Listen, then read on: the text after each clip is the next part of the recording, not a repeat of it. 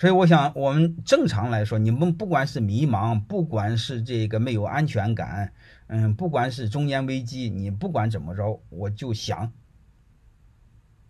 你们找一个成长型的行业。你比如这个宠物行业，其实就是成长型行业，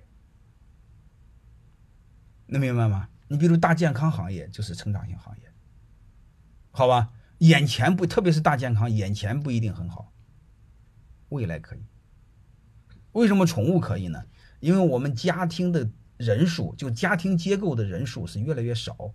我们以前可能是三口之家，在之前是五口之家，平均好吧？未来可能平均是一一口半之家，就是单身会越来越多。他单身的孤独怎么办呢？就弄个小动物啊。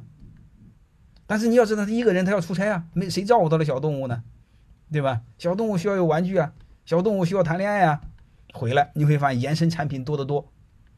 啊，宠物就是很简单挣有钱人的钱，好吧？就类似这个肾大健康就是养老医疗，好吧？呃，养老医疗这个具体多了，我们外行看不出来，内那往内部一分就分几十号、几十种的，好吧？呃，不是大健康，不是保健品啊，不是保健，保健品理解差了，保健品是卖给富人的，你说卖给穷人的，卖给穷人的是骗人家的，那是不可以的。我我我我不叫你们骗别人啊。啊，老板的问题有啥？老板的问题多了，哼，老板的问题多了。我我我我作为老板，问题也多了。因为任何组织的天花板就是老板的高度，所以老板画饼是对的，说明他的天花板高。所以不要怕画饼，就怕那老板不画饼。所以我们是一定要一定要是老老板的问题，就是他的他的认知就决定了他企业的高度。好吧，我们今天先不谈老板的问题，我们一一会儿先聊。就刚才说的，你们是自律呀、安全感呀，呃，什什么什么是刚才说迷茫呀，我都建议你找一个成长型的机构往上做。然后这种情况下，你只要是在那个单位，他涨你也涨，你坚持下来。那你说我坚持不了，我自律不了，我迷茫。哎，所有的迷茫，所有的不能自律，就是你看得近，看不到未来。是这回事吧？还因为太多的人看见，他才相信；有太多的人呢，他相信他就能看见。你说未来他不相信怎么办？为什么不相信呢？因为他没看见未来嘛。他为什么相信呢？他肯看见未来，很简单，相信才看见。这个我认。太多的人看见眼前，他就相信眼前；太多人能看见未来，他就相信未来。所以，我们的迷茫、我们的安全感、我们的自律，本质上就是你看得太近，看得太近，回不到过去，然后又把握不了现在，又看不明白未来，我们一定痛苦啊！所以，我想说，你在一个单位里头，真正能给你带来安全感的，其实就一个不可替代性。嗯，就是你有一种能力不可替代，那你说没有不可替代的，这就叫较真儿，这就要有病。你说地球力量谁都转，这就叫抬杠扯淡。我说的不可替代性就是不可替代性高，它就叫不可替代性。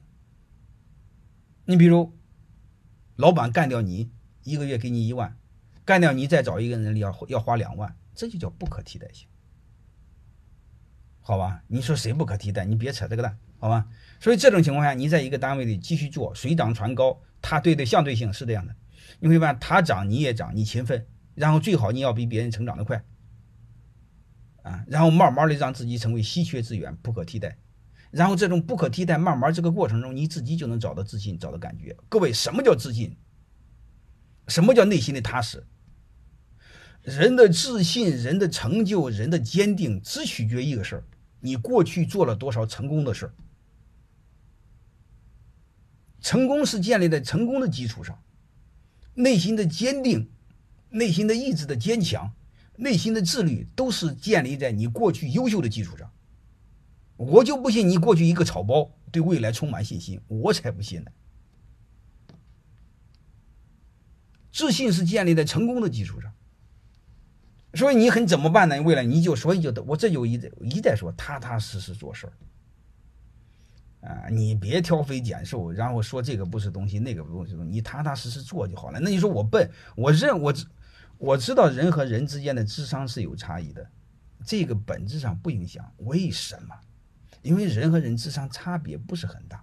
我再想说一句话：你的勤奋、你的经历、你的阅历可以弥补部分智商的短板，所以根本没问题。还有一个你会发现，有所谓聪明的人，他是小聪明。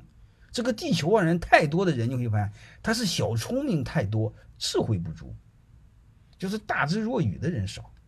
傻点怎么着？我就踏踏实实在干。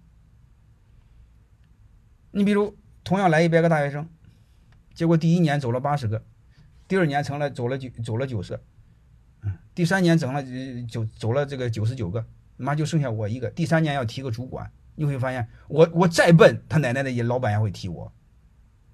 我要再坚持个七八年，你会发现我这一批前后这三五年的都走的差不多了，那肯定提我当总监呀。所以有一句话叫“胜者为王”，不是胜利的胜，是剩下的胜。这不就很简单吗？